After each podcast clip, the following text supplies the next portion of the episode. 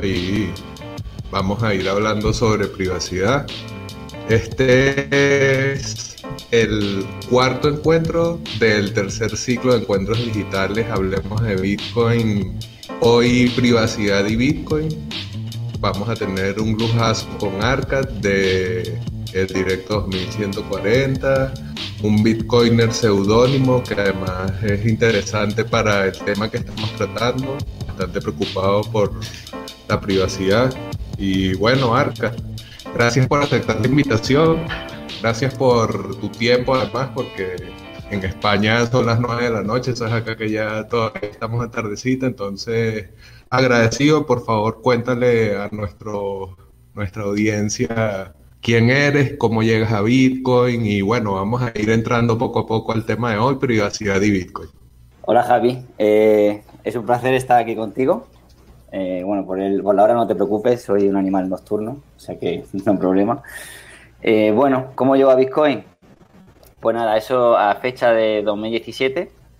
Había tenido contacto anteriormente con el tema de Bitcoin, conocí a alguien que, que tenía, eh, pero bueno, no le mostré mucho interés. Es como que me, dio, me, dio, interés en ese momento, pero bueno, pasé un poco del tema, no, no estaba para eso en ese momento. Y en 2017 eh, estaba viendo la tele y de repente pues, vi una noticia de, que Juego de Tronos había, sido hackeado y que pedían dos millones de, euros en Bitcoin. Entonces se me, encendió una, una bombilla a la cabeza y dije, bueno, aquí está pasando algo, ¿no? Aquí pasa algo. Y yo como soy obsesivo patológico, eh, me puse a, leer y creo que en cuestión de dos, tres días ya tenía un trezo. Eh, me reuní con una persona eh, cara a cara, hice mi primer intercambio.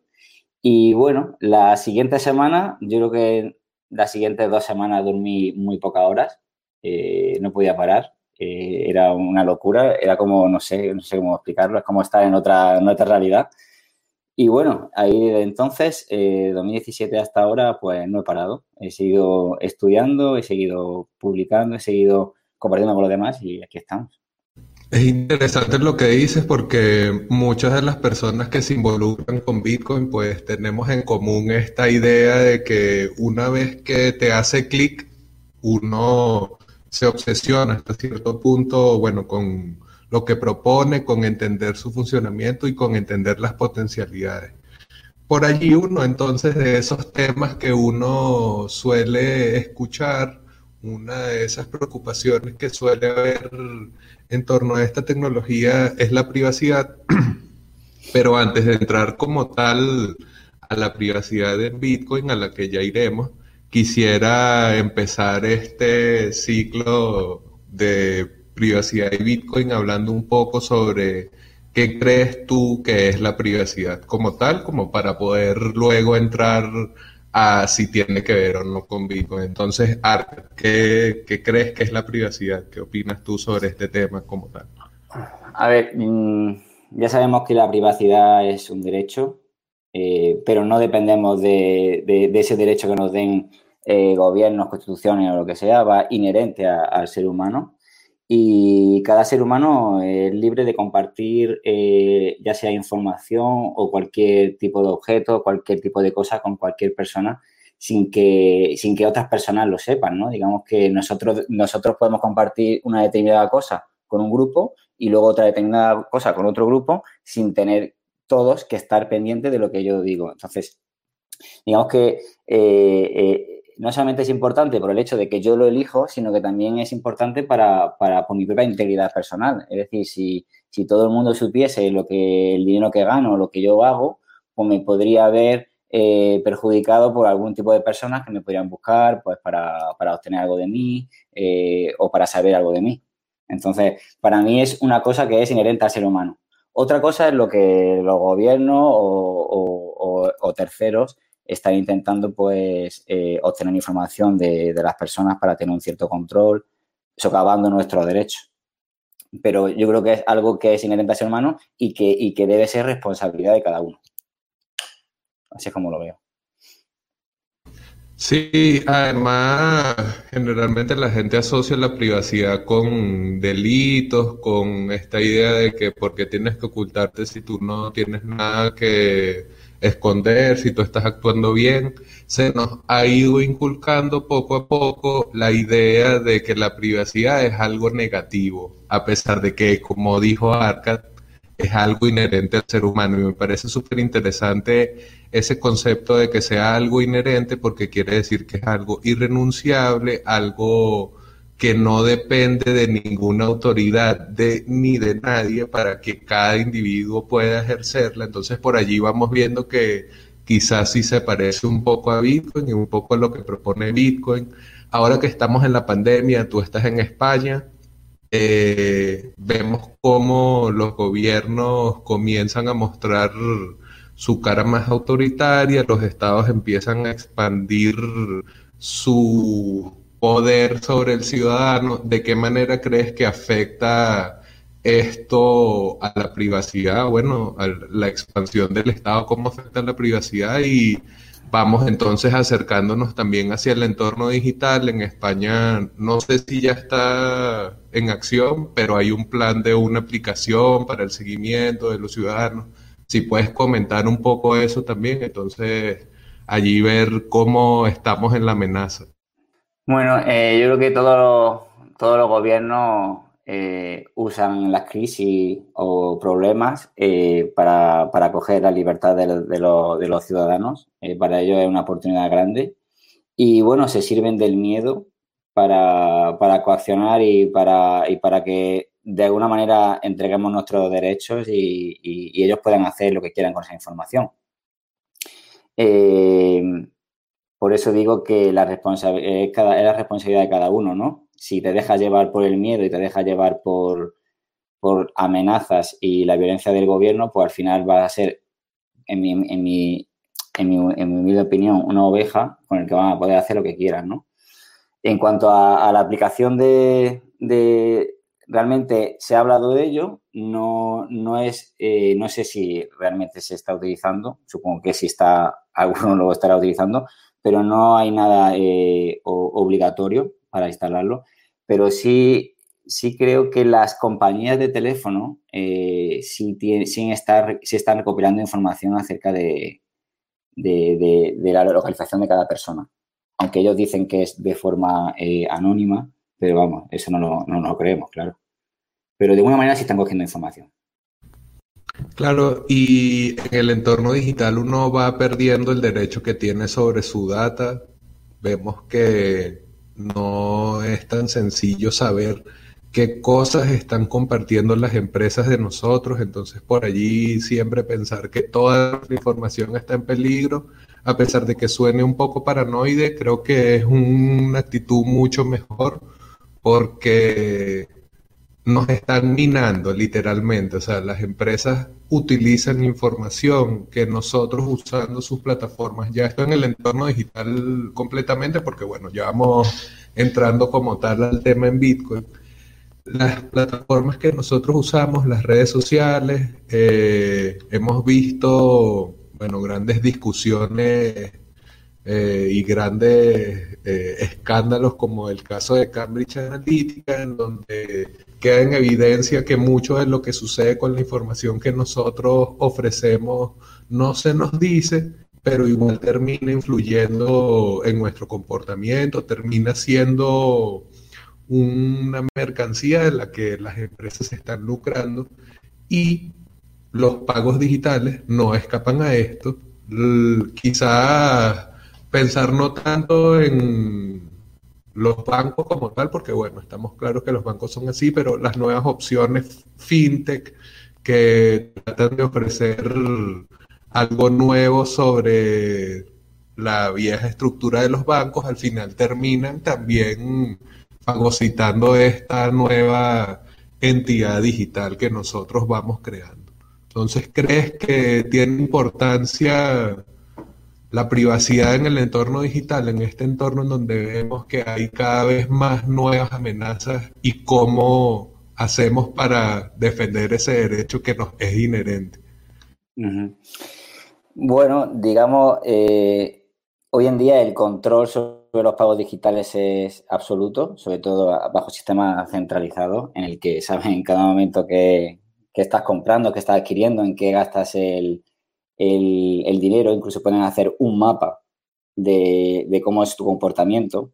Eh, entonces, prácticamente eso está vigilado al 100%. Eh, por eso es uno de los incentivos a entrar a Bitcoin. Pero digamos que eh, hemos acabado así por, nuestras elecciones y por la comodidad y por seguir eh, las directrices que se estaban buscando, ¿no? Particularmente veo una forma de protesta ante esto, utilizar efectivo. O sea, prácticamente utilizo efectivo para, todos los pagos porque para mí es, lo más anónimo que hay, aunque es un dinero que se va devaluando súper rápido, pero, pero para, para, digamos, para luchar con, este, con este sistema de vigilancia en cuanto a los pagos, en cuanto a otras muchas cosas. Eh, uno de, uno de, la, de las vías es utilizar efectivo y otro ir hacia un sistema paralelo como el de.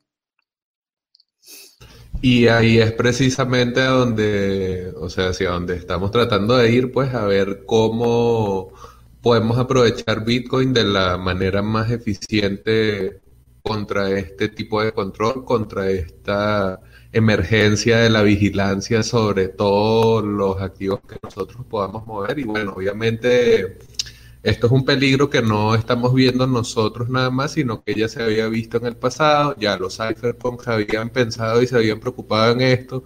Entonces, por allí también tener en cuenta que Bitcoin parte también desde esta preocupación, desde pensar que los bancos no solamente tienen que ser confiados, no, solamente nosotros tenemos que confiar en ellos, sino que tenemos que esperar que actúen de buena fe con nuestra información, que no la exploten. Eh, y vemos el caso de Wells Fargo en Estados Unidos, donde precisamente es a partir de información del perfil de clientes que pudiesen atraer que ellos fueron creando un imperio enorme, explotando a la gente, endeudándolo, a partir de explotar conocimiento de esa información, de sus pagos y la forma en la que se maneja esa información. Bitcoin ofrece otra cosa, pero esa otra cosa es completamente privada o cómo pudiésemos hablar de la privacidad en Bitcoin como tal. ¿Qué crees ahí? Bueno, mm, Bitcoin no es eh, un sistema, bueno, no es, digamos, no es privado al 100%, es pseudónimo. ya lo dice Satoshi, en el que expone que la privacidad de, los usuarios en Bitcoin va a depender de, sus acciones. Y bueno, si, realmente la entrada, la mayoría de la gente que entra en Bitcoin adquiere Bitcoin a través de plataformas centralizadas con el Know Your Customer, el KIC, eh, unido a su identidad, pues ahí ya estamos, ya estamos cometiendo un, problema, o sea, un, error, porque si queremos ser anónimos y, adquirimos eh, eh, monedas asociadas a nuestro nombre, cuando luego se pueden ir trazando en la blockchain, pues la verdad que es, un problema enorme. Y no sé cuál, cuál, es el porcentaje, pero el porcentaje entre monedas de moneda de Bitcoin adquiridas con KIC y sin KIC con KIC tiene que haber muchísimo más porcentaje que, cuando se ha comprado de forma anónima. Tampoco es tan, es tan fácil adquirirlo de forma anónima en un primer momento. Es que esa es una de las cosas. Es mucho más sencillo y, claro, es uno de los trade-offs de este tipo de servicios. Es mucho más sencillo utilizar un P2P centralizado en donde la liquidez la garantiza la plataforma y en donde las disputas las resuelve la plataforma a apostar a exchanges descentralizados como Biscu o cosas así. Entonces, obviamente, el porcentaje obedece más a la facilidad que al hecho de que ofrezca una opción que, como dice Arcad, nos ayude a mantener la pseudonimidad, porque bueno, depende de nosotros.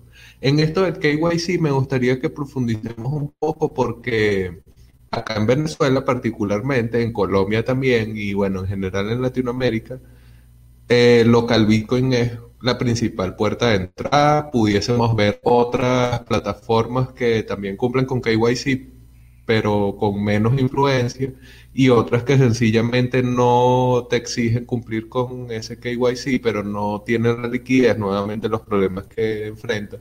Entonces, en el caso de que tú estés casi forzado, digamos que estás forzado a utilizar ese tipo de vehículos para tu primera compra. ¿Qué haces después? Ya tienes los Satoshi y ya hiciste el KYC en la plataforma. ¿Qué, ¿Cuál sería el paso siguiente que deberías tomar? Bueno, eh, si ya has comprado en, esta, en, este tipo de plataformas centralizadas, el historial ya está. O sea, tú ya en tu historial va a quedar para siempre que compraste Bitcoin eh, y está asociado a tu identidad. Asumiendo ya eso, eh, digamos que hay, pasos que se pueden hacer y, bueno, en este último año, año y medio, ha surgido el tema de los CoinJoin, que lo que consiste es romper la heurística y, digamos, mm, romper esa asociación, esa, ese, link entre, entre tu identidad y eh, los bitcoins que, adquiriste. Ok. ¿Utilizarías entonces CoinJoin? Hablamos con Lunaticoin hace un par de días. Eh, ¿Podrías utilizar algún otro tipo de servicio centralizado como un mixer? Eso no es una opción recomendable, pero también existe. O sea que hay formas en las que tú pudieses de cierta manera diluir ese, esa información, aunque siempre va a estar. Entonces, cuando vamos a ir al escenario en donde estás entrando por primera vez, pero escuchaste esta, este en vivo que estamos teniendo con Arcad y te estás preocupando por la privacidad una vez. ¿Cuál sería ese camino ideal que pudiésemos seguir para mantener lo más que podemos esa pseudonimidad de Bitcoin limpia como tal desde tu punto de vista? Bien, eh, bueno, mm, si alguien eh, le entra miedo decir que no, que no pasa nada, que todos aprendemos de errores, yo el primero he cometido todos. Eh, solamente decir que cuando compras en KIC, si compras en KIC y tu intención en un futuro es vender y volver a fiat, pues digamos que es la mejor manera para que luego no tengas problemas con Hacienda, ¿no? De una, aquí en España Hacienda. Entonces, e, eso es eh, la gente que quiere invertir, eh, bueno, invertir, especular con Bitcoin para volver a fiat, KIC sería lo más indicado si no, quieres tener problemas con los bancos y con, Hacienda. Eso, eso, es importante también saberlo. Em, eh, con respecto a, lo que dices, cuál es la, sería la, forma idónea de empezar eh, de forma privada, eh, sería adquiriéndolo, pues como hemos dicho, en plataformas descentralizadas como serían Hodel Hodel, sería BISC, serían cajeros automáticos, aunque, aunque el tema de los cajeros automáticos ahora hay problemas por el hecho del, del confinamiento, ¿no? Eh, también se pueden adquirir eh, a través de, bueno, pues por, servicios, servicios que hagas eh, con diferentes personas y cobres en Bitcoin. O, puede ser por trabajo que hagas en Internet y recibas en forma de donaciones o pagos. Pero básicamente, si lo quieres hacer, digamos, más directo y más fácil, recomendaría plataformas como Hodel Hodel y BISC. Aunque BISC requiere de cierto, cierta cantidad de Bitcoin previa. Entonces ahí, pues, a lo mejor tendrías que empezar con Hodel Hodel. Y, si quieres empezar en BISC, a lo mejor alguien te puede prestar algo de, Bitcoin para, para, poder hacer tu primer, eh, primera compra. Hodel Hodel que trabaja con un esquema de multisig, no tienen custodia de los fondos, no te piden KYC, había un monto de dos Bitcoin como mínimo, eh, como máximo para comprar sin KYC, lo retiraron Ahora puedes comprar la cantidad de bitcoins que tú desees. Eh, lo que dice Arca de una opción como BISC que requiere que tengas previamente Bitcoin, entonces, bueno, nuevamente vuelve así como entras y tal. Entonces, obviamente, la opción del cajero sería la ideal. Acá en Caracas hay cajeros, eh, sería posible. En Latinoamérica hay varios, o sea, no es algo así que no sea tan extraño, pero no es tan común. Siempre Creo que la primera puerta de entrada para los usuarios acá en general es directamente las plataformas digitales o grupos de amigos, entonces por allí pudiese entrar una operación P2P. Si estamos siguiendo ese camino, pero eventualmente vamos a necesitar salir a Fiat, podemos ir a Hold podemos ir a qué otras opciones o siempre vamos a tener que apelar a este tipo de servicios y cómo certificar que no nos que no nos pues cómo asegurar que esas UTX o verdaderamente mantengan esa pseudonimidad. Eh, bueno, quiero decir antes que, como tú decías, lo ideal es el tema de, comprar en los cajeros eh, con efectivo. Esa es la forma más privada, aunque requiere un tipo de comisión. Eh, y cuanto, en cuanto también aquí en España teníamos, tenemos Ticketbit, que hasta hace poco no tenía KIC y se podían hacer compras de hasta de 1.000 euros al día. Aunque creo que, que BitNovo eh, permite también la compra con, cupones sin, sin hasta una determinada cantidad, aunque no puedo decir cuál. Entonces, eh, con respecto a lo que decía antes, esa sería la mejor manera, porque el efectivo es la forma más privada de comprar y, si es que eres Bitcoin de esa forma sería la, idónea. Eh, luego, en cuanto a cómo manejar esos, esos huchos, ¿no? esas compras que tienes, eh, si lo vas a, si vas a hacer hold, si eres un, un, holder en Bitcoin, pues no te queda otra que, dejarlo ahí, ese hucho en tu, en tu cartera, en la cartera que, que hayas eh, configurado y dejarla ahí el tiempo que, necesites.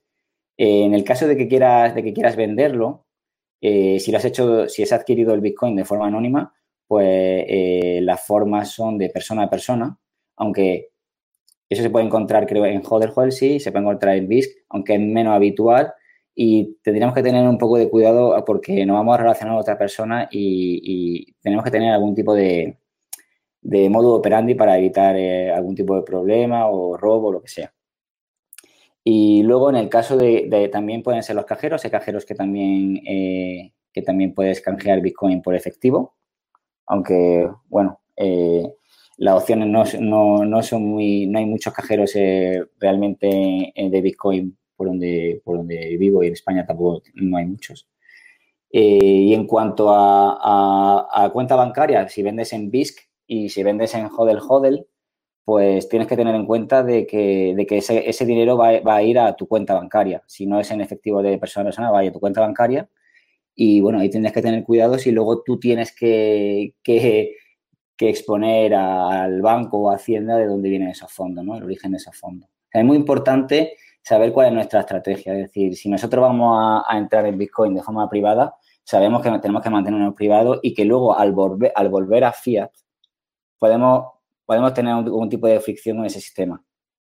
En el caso de que tú compres eh, con tu identidad a través de KIC en un, en un exchange centralizado, luego va a ser muy fácil volver, eh, volver a Fiat y luego eh, declararlo lo que tengas que hacer. Pero claro, el riesgo es que ya saben tu historial y el riesgo, el riesgo también es de que algún hacker pueda eh, hacer un hackeo de, la, casa de cambio y tener tus datos personales, quién eres, eh, dónde vives, cuánto Bitcoin compraste, cuánto Bitcoin compraste y eso puede ser un grave problema porque pues, puede ser extorsionado de alguna manera.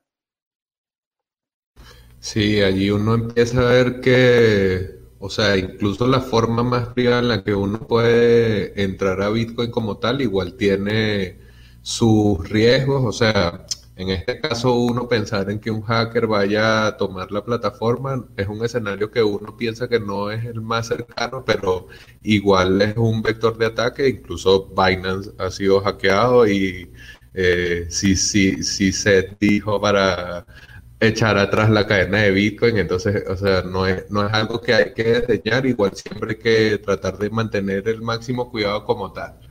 Ya tenemos los satoshis, ya yo tengo unas UTX, yo personalmente no, yo perdí las llaves, lo siento, disculpen, eso no debe suceder, pero pasó. Ya en nuestro ejemplo práctico, ya yo tengo mi Bitcoin, ya ando y ya sé que entré de manera privada cuáles son esos pecados capitales que yo debo evitar. Por ejemplo, publicar una dirección en Twitter para que me den colaboraciones. Eso daña en alguna forma mi privacidad, expone, expone en algo lo que ya yo hice comprando con efectivo en el cajero. Tota-, totalmente. Luego, claro, eh, una parte es entrar otra parte es gestionar y otra parte es eh, salir. Entonces, en la parte de gestión eh, hay muchas cosas. Por ejemplo, eh, ¿dónde has guardado, dónde has guardado esas monedas? Esa es la primera pregunta. ¿En qué tipo de wallet? Eh, ¿Cómo ha generado la semilla? Todo eso es, importante. y luego, no sé si me has preguntado algo al final que no, que me estoy saltando. ¿Puedes repetir la pregunta? No, no, no, o sea, en general, ¿cuáles son esos pecados capitales? Yo ponía Ah, como ejemplo, vale. ejemplo publicar una Sí. dirección en Twitter, pues, pero ¿cuáles son los que tú dices durante esa gestión que, oye, no, no hagas estas cosas? Vale, vale. Claro, lo que tú dices, imagínate que, que tienes un perfil eh, con un perfil público en Twitter y, bueno, y compartes cosas por Twitter y pones una dirección de una, dirección estática de Bitcoin de donaciones. Pues ahí ya estás comprometiendo tu, tu digamos, eh, tus fondos, porque todas las transacciones que se hagan en esa dirección van a estar asociadas a ti y todas las personas pueden acceder a través de una, una de la cadena de bloques y ver lo que has recibido. Por ejemplo, eh, Wikileaks eh, tenía una dirección estática y recibió más de 4.000 Bitcoin. Puedes acceder a, a cada una de, de, las transacciones que se le mandaron a Wikileaks. Además, se, se, se, podría trazar a todas las personas que han estado donando. Eso, eso, por ejemplo, es uno de los problemas. Otro, otro problema es que, como a mí me pasó al principio, yo configuro mi Trezor, eh, me genera una dirección, mando fondos y cuando quiero mandar fondos por segunda vez me aparece una, una, segunda dirección completamente diferente.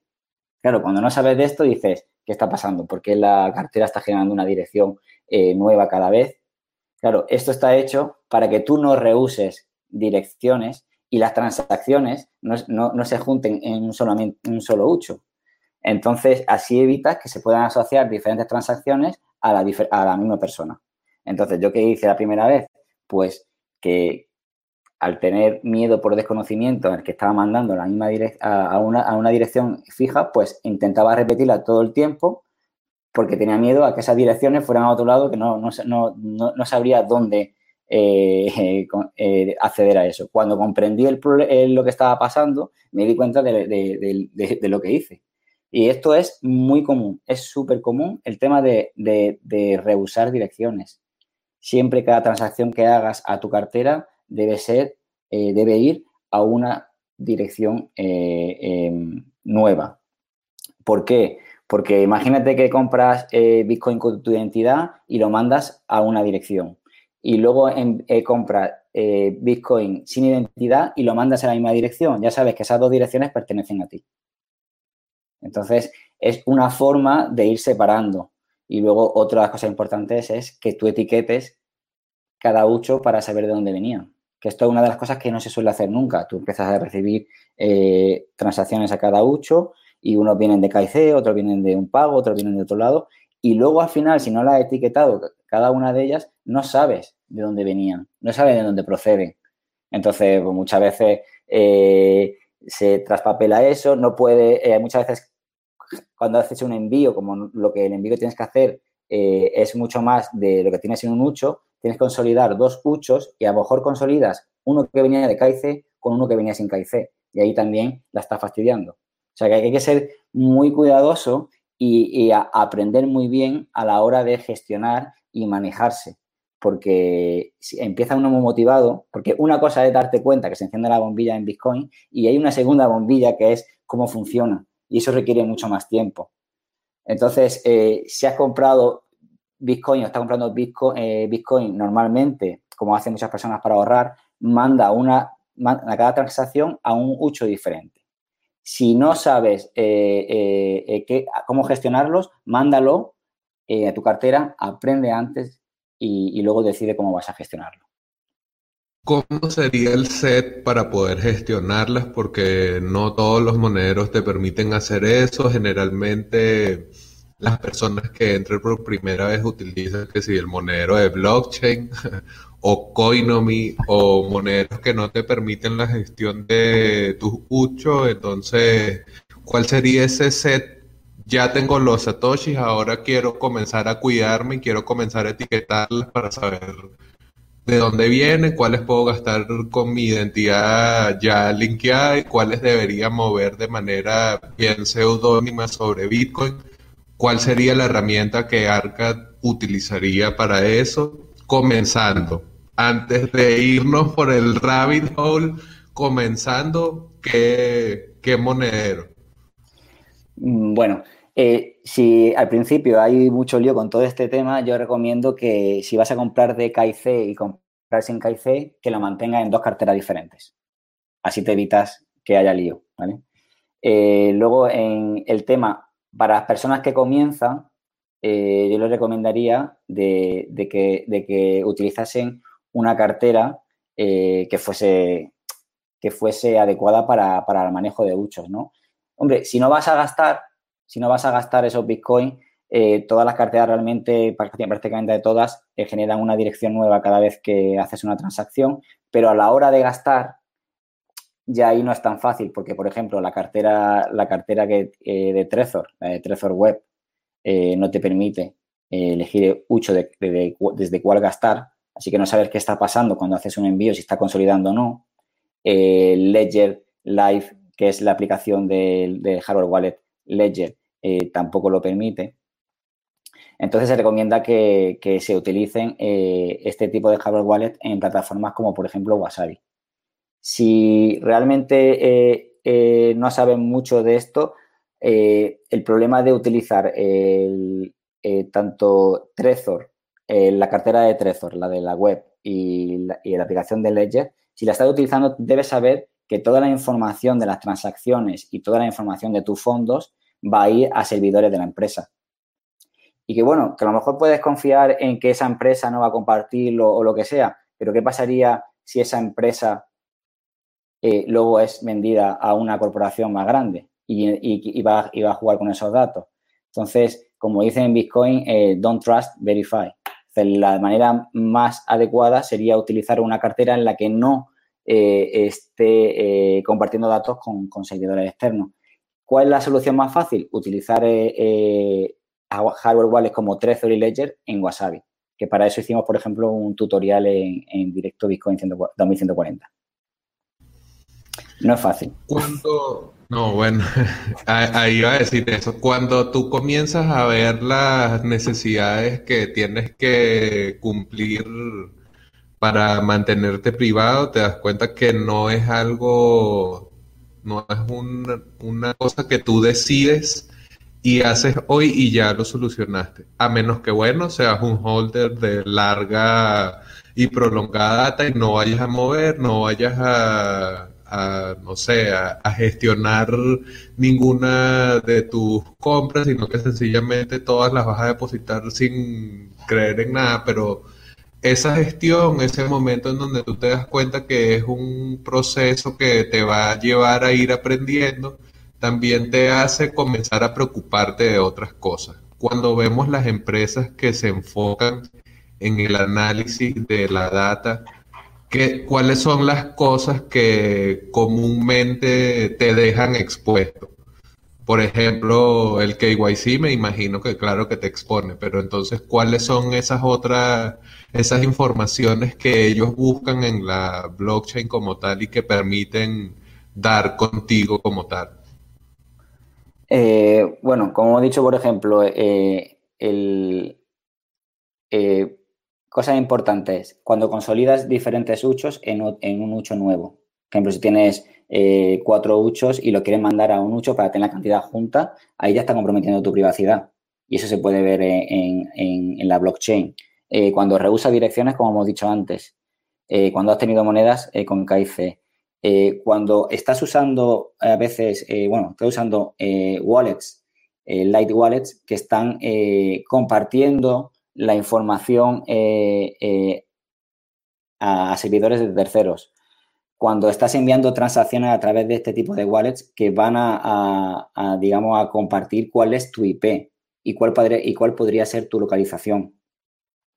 Eh, en cuanto al tema de, análisis de cadena, digamos que este tipo de, digamos, de servicios están enfocados en desanonimizar a, los usuarios de Bitcoin, aunque ellos digamos que dicen que están buscando criminales, lo mismo de siempre, y traficantes y todo eso.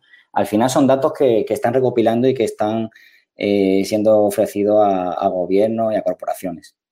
Entonces, ellos, ellos van a, digamos que se basan en, heurísticas, en, estrategias, eh, suposiciones en las que hacen, agrupan direcciones o mismas direcciones a, una entidad.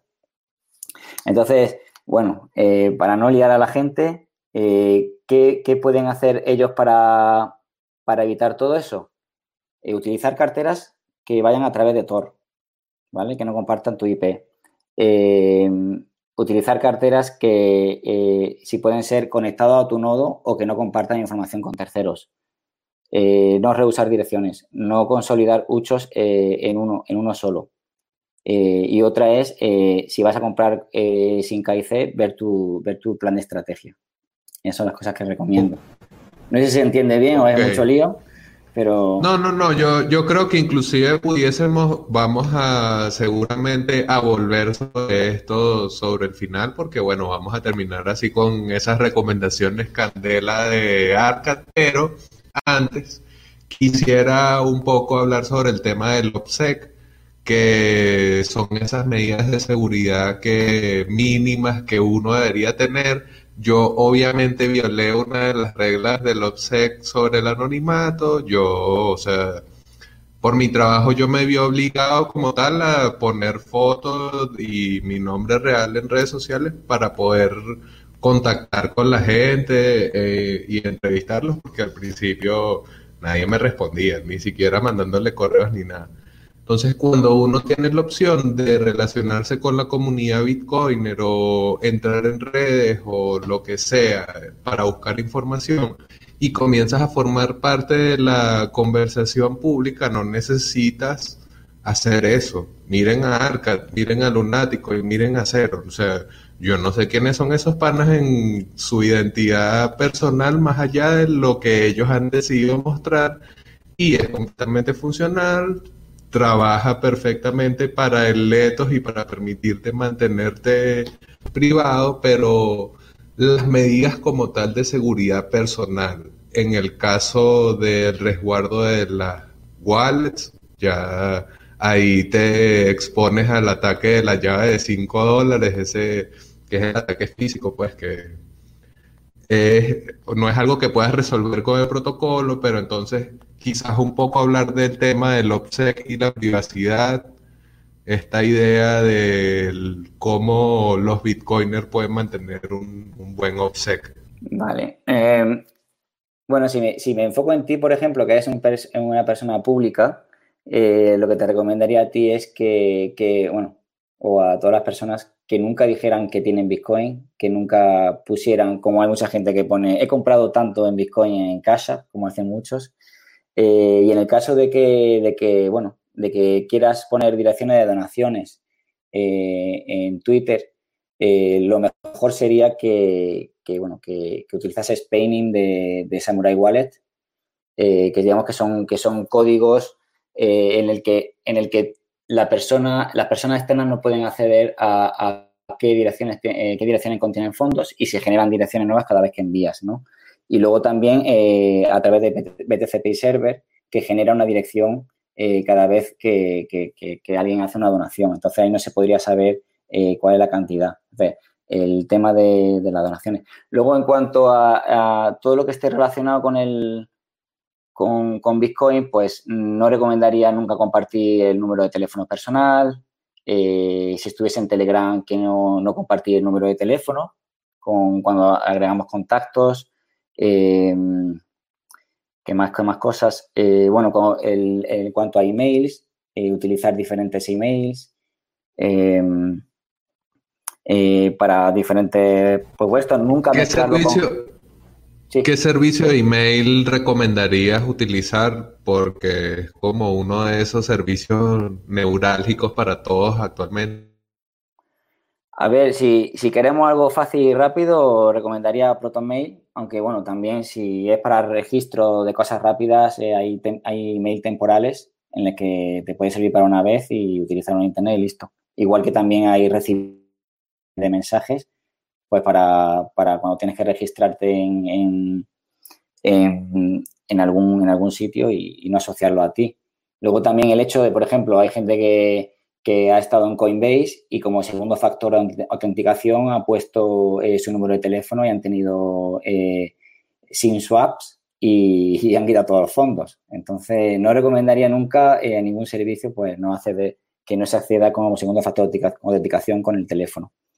Eh, en cuanto a lo que hablabas de, bueno, si ya saben que tú tienes Bitcoin, eh, bueno, aquí quiero hacer una cosa, quiero decir lo que es la diferencia entre privacidad y seguridad de forma sencilla.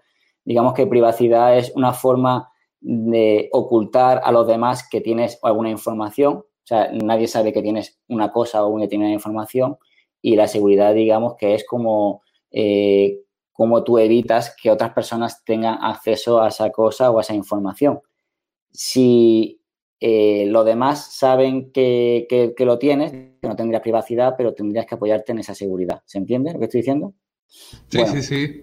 Entonces, Ahí además, además esa diferencia o sea, uno la ve claramente cuando hablas de medidas que permiten resguardar privacidad, identidad y, e información y bueno, la seguridad tiene que ver con el cuidado de esas medidas y cómo o sea, preservas ese secreto, esa información como tal. Claro, si, si, tienes privacidad, digamos que tu, te aumenta tu seguridad, porque realmente nadie lo va a intentar porque no sabe que dispone de eso, ¿no? Pero en el caso de que lo supieran o, no, siempre hay, medidas para, para resguardar los, el, respaldo de la semilla, ¿no? Eh, aquí hay, aquí hay, bueno, eh, está el tema de, de, cómo, porque realmente cuando te, viene te, compras un hardware wallet, te viene un trozo de papel donde tú copias las 24 palabras y te vienen dos trozos para que lo guardes. Eh, realmente yo no me fiaría de poner una semilla en un papel, aunque, aunque tenga dos, tres copias porque nunca sabes eh, si se va a deteriorar, si se va a borrar eh, la tinta del bolígrafo, si se va a mojar por alguna manera, si se va a quemar porque se, por lo que sea. Siempre recomiendo que sea en placas metálicas, que hoy en día tenemos un montón de opciones y, son, y son eh, fáciles. También va a depender de los fondos que tengas, claro. Yo lo que recomiendo es, ¿cuál sería el mejor offset para guardar los, los respaldos? Pues sería, si no vas a gastar, borrar el contenido de tu hardware wallets y las semillas, eh, digamos, eh, guardarlas en diferentes localizaciones y que no sea en tu casa. Entonces, ante un ataque o lo que sea, eh, prácticamente imposible que tú pudieses darle a, los ladrones o a quien fuera los, los, datos. otra cosa es que, que tuvieses alguna cartera, digamos, una cartera, una segunda cartera donde tienes algo de fondos para, para entregarlo en el caso de que pase eso. Esto siendo paranoico. Pero bueno, nunca está de más eh, tener... Ahí, eh, ahí está la estrategia, la estrategia de Voldemort que hizo un montón de horrocruxes de su propia arma. Bueno, un poco esa idea de que si la información, mientras más diseminada esté, pues obviamente mejor nivel de seguridad ofrece. Me parece importante la distinción que hiciste entre privacidad y seguridad porque en el caso de la privacidad, a pesar de que obviamente implica un cuidado diferente y un, nivel de manejo de información diferente. El, tema de la seguridad puede ampliarse incluso más allá de, de cómo tú gestionas, bueno, los posibles ataques o esas posibles formas en las que podría ponérsete en riesgo de alguna forma las amenazas que hay. Y la combinación de ambas, como bien dijiste, si tienes privacidad aumentas tu seguridad, entonces por allí la privacidad de ambas es como bastante significativo para ser un bitcoiner eficiente y eficaz y principalmente por uno mismo, pues o sea, porque al final yo porque no tengo bitcoins, porque perdí las llaves privadas, entonces me pagan en eso, pero no los puedo mover. Entonces espero que algún día inventen una herramienta que te permita recuperarlo. Pero en el caso de gente que expone compras, que dice abiertamente su nombre de usuario en plataformas, que publica transacciones, ok, yo he hecho eso de publicar transacciones, discúlpeme, pero obviamente uno como que estos dos temas que son muy importantes. Uno da por sentada la seguridad y revelas demasiada información porque la privacidad generalmente se nos ha enseñado a dejarla de lado, a no preocuparse por ella. Tenemos una pregunta que me parece interesante porque va además con esto que acabamos de mencionar de las semillas y cómo gestionarlas. ¿Cuál sería ese monedero frío, ese wallet físico que tú recomendarías para, bueno, ya el usuario Bitcoiner? ¿Cuál debería ser ese monedero ideal? Vale. Aunque, aunque se puede generar semillas sin necesidad de hardware wallet, pero eso lo voy a dejar para avanzados, se podría hacer. Eh, sí recomendaría eh, un hardware wallet para la gente que empieza, por el hecho de que como que necesita tener algo físico y también el dispositivo es, eh, es importante para mantenerlo alejado, bueno, en cierto modo, del dispositivo de forma offline y poder firmar las transacciones. aquí, aquí pasa una cosa, ¿no? En el que, en el que las hardware wallets que son más, más complicadas aportan más eh, privacidad y aportan más eh, seguridad.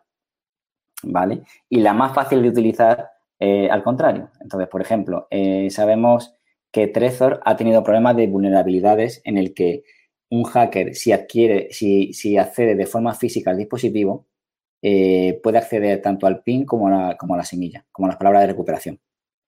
Entonces, ¿cómo se, cómo se digamos, se aplaca esto?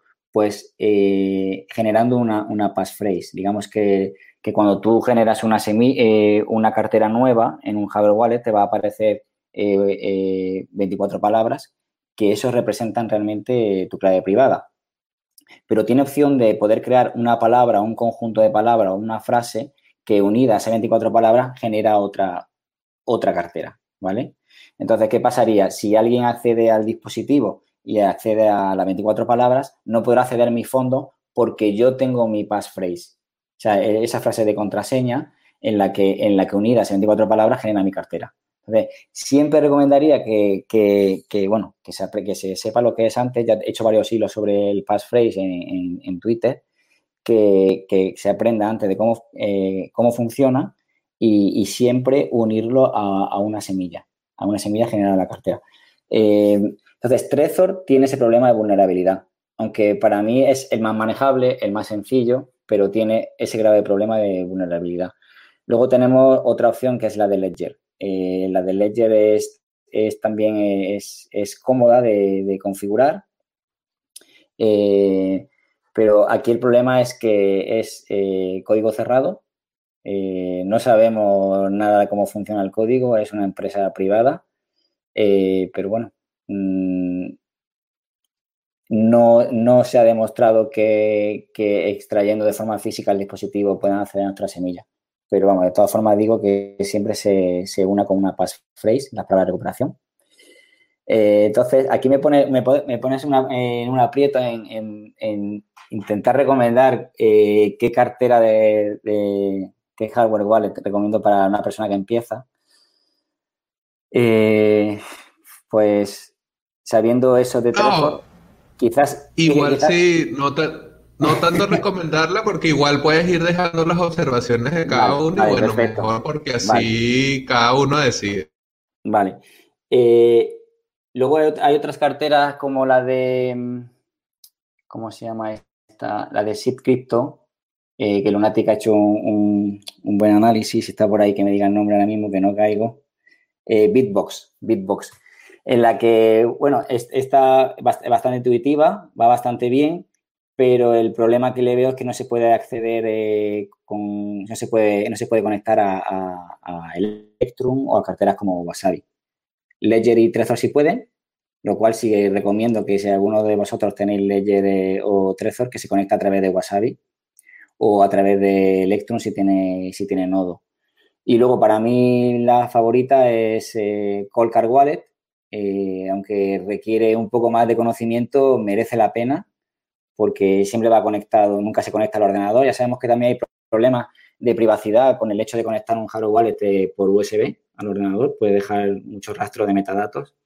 Y bueno, Colcar se conecta a una batería externa, nunca se recomienda nunca conectarla al ordenador. Y bueno, se pueden hacer transacciones de forma offline a través de, una, de una, tarjeta, una, tarjeta SD. Y luego la, gran cantidad de opciones que tiene, la seguridad del PIN, eh, eh, se pueden generar incluso paper wallets, eh, tienen también sistemas, están, mm, probando sistemas nuevos y, y, y, realmente bastante interesante. Incluso puedes, podrías generar la lista de direcciones en un, en un TXT, en un archivo TXT.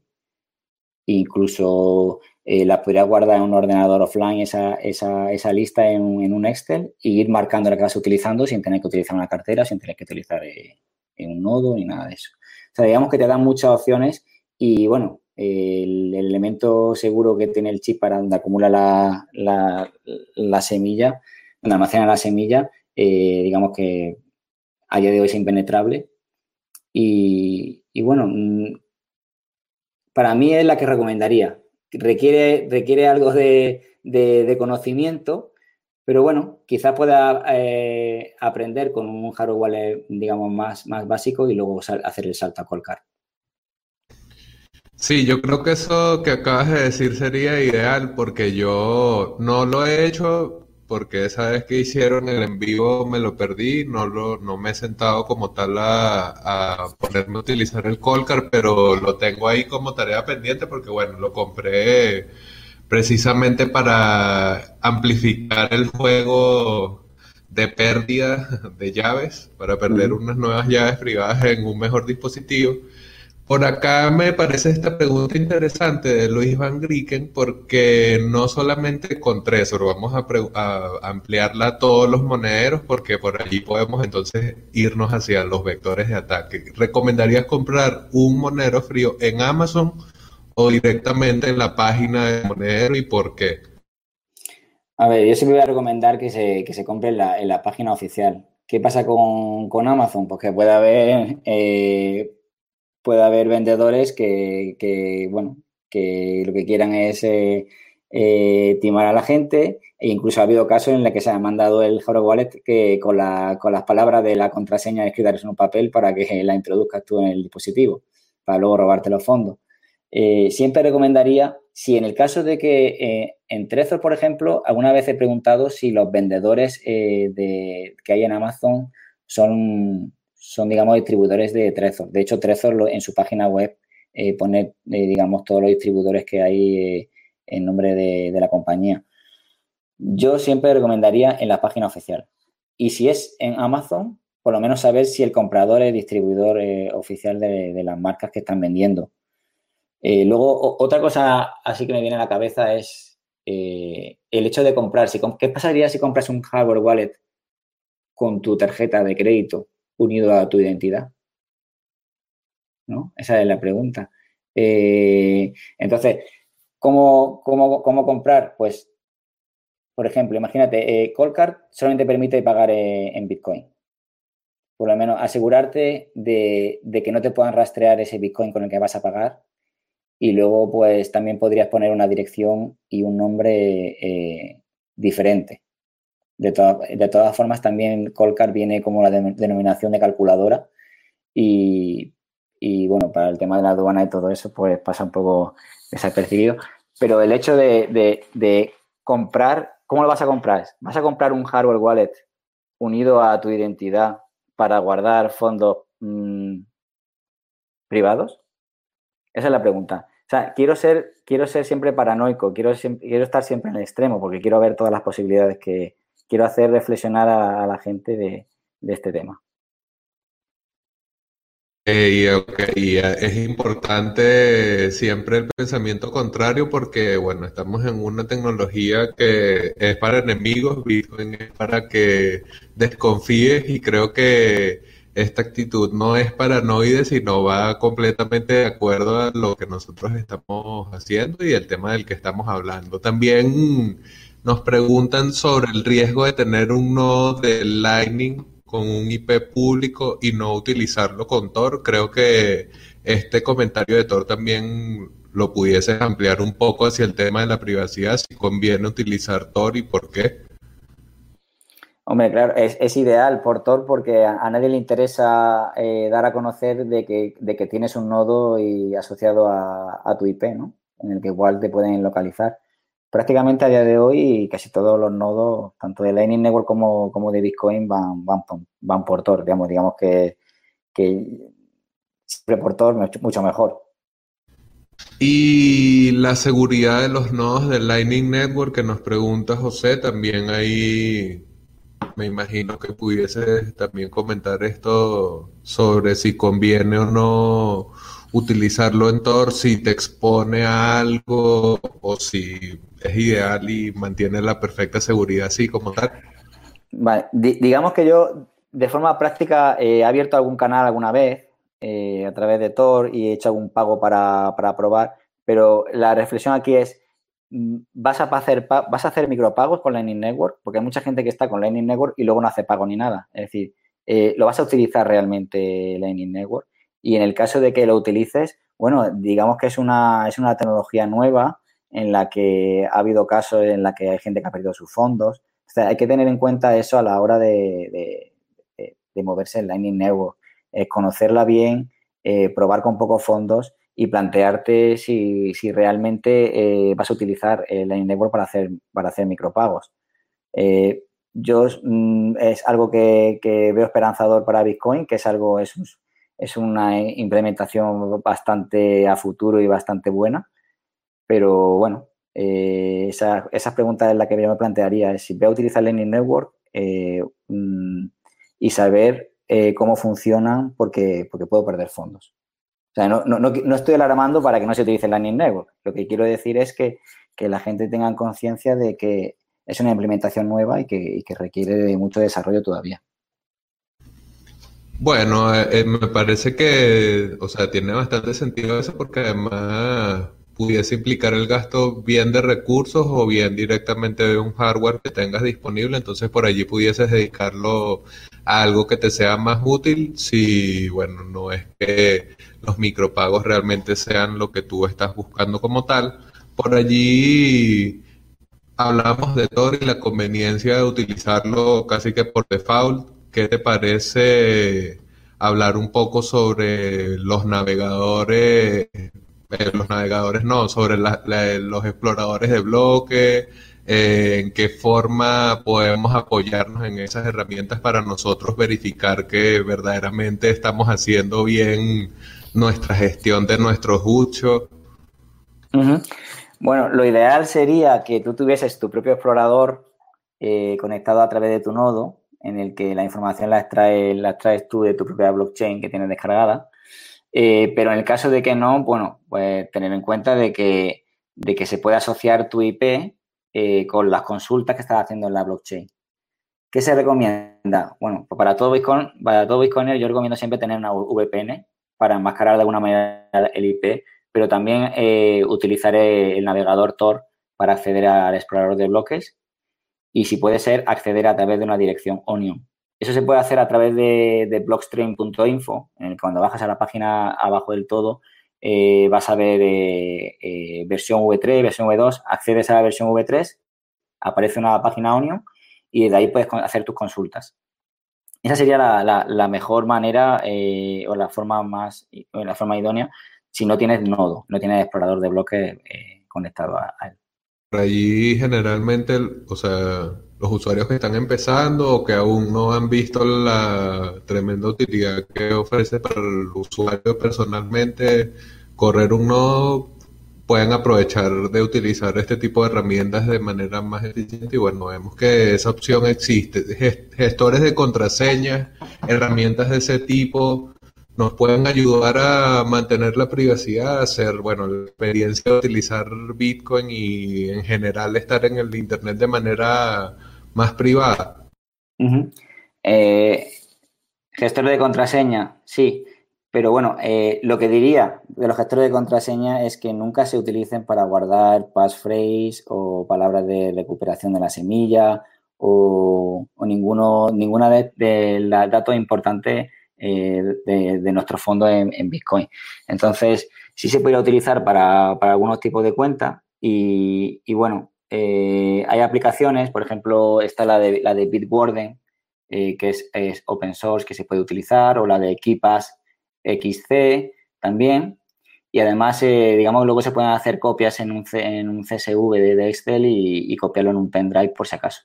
Entonces, siempre importante eh, si el, grado de, si las contraseñas que estás guardando eh, son muy, muy importantes, a lo mejor yo no, la, no, la, no utilizaría ese gestor de contraseñas en mi ordenador personal.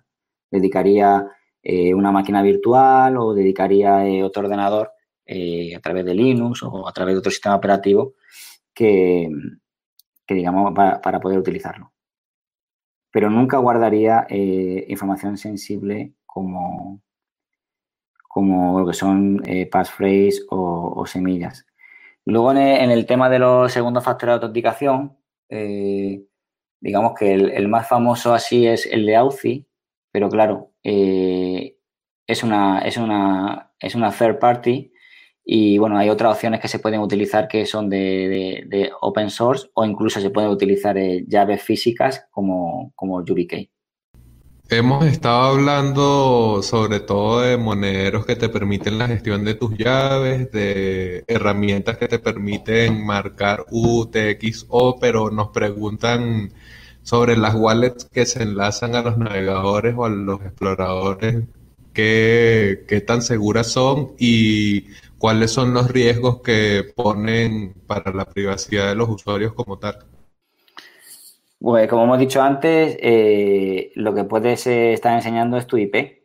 Y si en alguna de las búsquedas es en alguna de las búsquedas que hagas en internet se asocia tu nombre, pues también se puede asociar eh, lo que estás buscando en, un blog Explorer. Entonces, lo cual siempre, como hemos dicho, recomiendo a través de navegador Tor y, no utilizaría esos, los enlaces directos desde las wallets a los Explorers. Porque la mayoría de los explorers lo que te enlaza, te puede enlazar a, hay algunos que te enlazan a blockchain.com.info, eh, en el cual es uno de los, de, los que no recomendaría. Y bueno, copiaría el, ID de la transacción e iría a, través del navegador Tor y allí a través de blockstream.info eh, con dirección Onion, pues introduciría y, lo, y lo miraría ahí. Sabes que en el chat nos preguntan sobre esta idea de comentar sobre las pérdidas de fondos y sobre los riesgos que, que existen en el entorno de Bitcoin. Pues entonces preguntan si esto no generaría mayor temor en la gente que recién entra y bueno, ahorita que estamos cerca del halving vemos una nueva oleada de nuevos coiners que están aproximándose a Bitcoin, ¿crees que hablar de los riesgos de utilizar una tecnología que te da soberanía es, es algo negativo para lo que estamos haciendo, para darle esa difusión como tal? Bueno, mm, no es negativo ni positivo, es lo que es. Eh, una persona cuando entra a Bitcoin tiene que, poner una balanza cuando, van a ser los pros, cuando van a ser los cuáles van a ser las contras. Y yo creo que tener esa información antes de entrar, yo creo que te viene bien para hacerte una idea y para decidir qué lo que quieres hacer. Eh, eh, el hecho de decir no me meto en esto, bueno, ¿Sabes qué pasa? Que como estamos acostumbrados a utilizar un sistema económico eh, manejado por otros, en los que los fondos son guardados por otros, digamos que aquí viene un cambio de mentalidad muy fuerte, ¿no?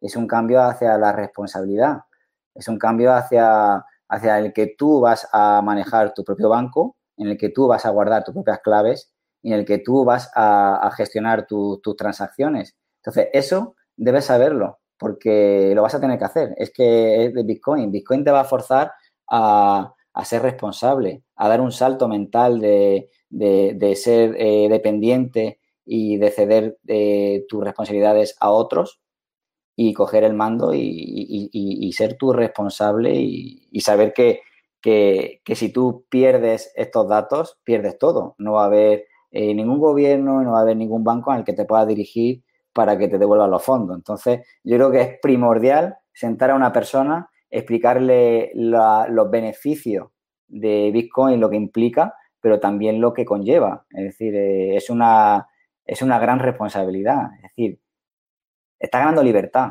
pero tienes que, tienes que unirlo con una gran responsabilidad.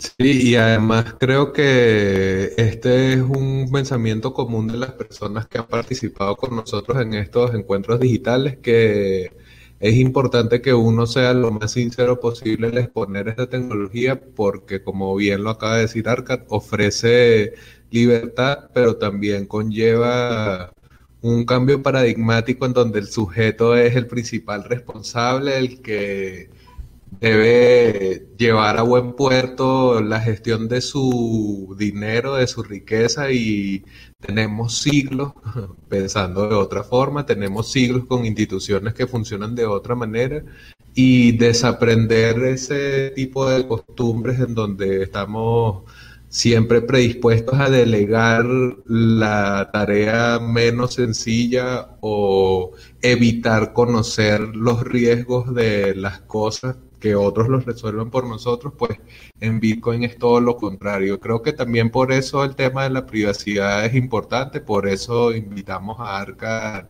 hoy a hablar con nosotros, porque es transversal a lo que puede venir para Bitcoin, más vigilancia, ser un paradigma alterno al sistema como funciona no es algo sencillo, no es una herramienta que ya está acabada ni que te va a, permitir más de lo que ofrece en sí mismo, es decir, tú eres el que eres el responsable de gestionar de buena forma y mantenerte privado. Arcad, ¿cuál sería ese comentario final sobre esta lucha, sobre Bitcoin y la privacidad? Que, ¿Cuál sería esa reflexión que nos podemos llevar hoy como tal?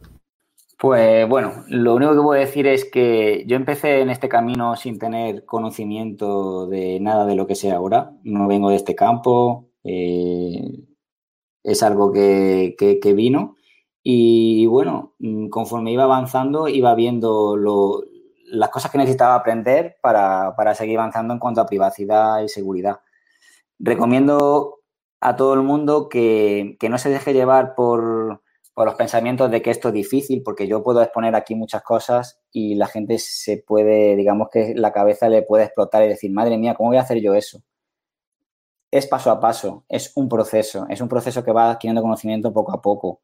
Cuando yo empecé no tenía a nadie en el que apoyarme, entonces empecé a, escribir eh, para aprender yo, para compartir con los demás, eh, de menucé, o sea, estuve trabajando con muchas wallets, eh, estuve apoyándome en otros que me ayudasen a montar un nodo, eh, estuve eh, en chats de Samurai Wallet o chat de Wasabi aprendiendo sobre privacidad, sobre CoinJoins. O sea, me estuve nutriendo de todas las personas que hay en este ecosistema. A día de hoy podemos decir que en el mundo hispano hay un montón de, chicos apasionados que estamos compartiendo eh, muchísima información. está Lunati con sus pods, estás tú con, con, la entrevista y todo lo que compartes en Twitter, está Alberto con sus nodos digamos que hay muchísima información para nutrirse. Eh, tenemos, tenemos el grupo de Directo Bitcoin 2140 en el que la gente pregunta y nosotros contestamos. Si te gusta esto, si, si, si entras en este mundo, necesitas aprender de alguna manera, aunque sea lo básico, y saber moverte. Entonces, a día de hoy las herramientas están, estamos todos aquí y estamos para, para ayudaros. Sí, creo que es súper súper importante destacar eso, pues que al final todos estamos tratando de compartir lo que hemos ido aprendiendo, pues el espacio de Satoshi en Venezuela lo que busca es generar ese encuentro, generar ese espacio en donde podamos hablar y compartir información que sea útil para cada persona que quiera ir más a Bitcoin. Estas comunidades que menciona Arcad, Lunaticoin, Cero, el Directo 2140, PHOL, que son usuarios que son seudónimos y sin embargo están haciendo un trabajo profundo por informar y por compartir información de calidad sobre Bitcoin. Entonces ver que a pesar de que ellos sí preservan su privacidad, no como yo, igual la calidad y la información que pueden compartir no tiene nada que ver con, mostrar o no la cara. Eh, la libertad de mostrarse tal y como uno lo desee es un ejercicio totalmente legítimo de la privacidad. Es recomendable inclusive, como hemos visto durante esta charla que hemos tenido con Arcad. Y bueno, Arcad, un gusto de verdad, porque bueno, he estado acá aprendiendo junto a ti sobre los temas de la privacidad como tal. ¿Dónde te podemos conseguir en redes sociales?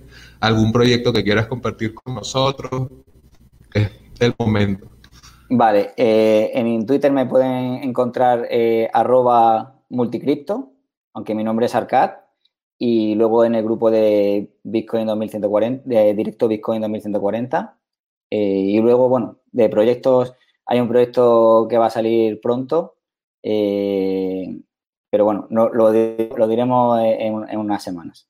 Ok, ok, bueno, no, nos quedaremos con la duda, pero estaremos súper pendientes porque, bueno, como bien dijo Arcad, esta es una comunidad múltiple que va creciendo, que además compartimos el idioma, ven que Arcade está en España, yo estoy en Venezuela y no hay ningún problema porque estamos juntos en la misma lengua, estamos compartiendo el camino que vamos haciendo en el aprendizaje de Bitcoin como tal. Mañana vamos a cerrar este tercer ciclo de encuentros digitales con Diego Urpegui, argentino. Vamos al ABC de Bitcoin a responder esas dudas básicas, a las dudas quizás un poco más complejas, a discutir eso que siempre suele preguntarse la primera vez que entras a Bitcoin, para que lo tengas a la mano ahora que viene el halving y están entrando nuevas oleadas de Bitcoiners a tener Satoshi. Gracias a todos los que se conectaron. Nuevamente, gracias a Arcad por tu tiempo, por tomarte el rato para hablar de la privacidad. Y bueno, ha sido un gusto verdaderamente todo este rato contigo aquí. Gracias a ti, para mí ha sido un placer también, así que he disfrutado mucho. Bueno, pues entonces nos veremos. Este ha sido el cuarto encuentro de este tercer ciclo de encuentros digitales. Hablemos de Bitcoin organizado por Satoshi en Venezuela. Y pues nada, gracias a todos y que siga Bitcoin mucho rato más.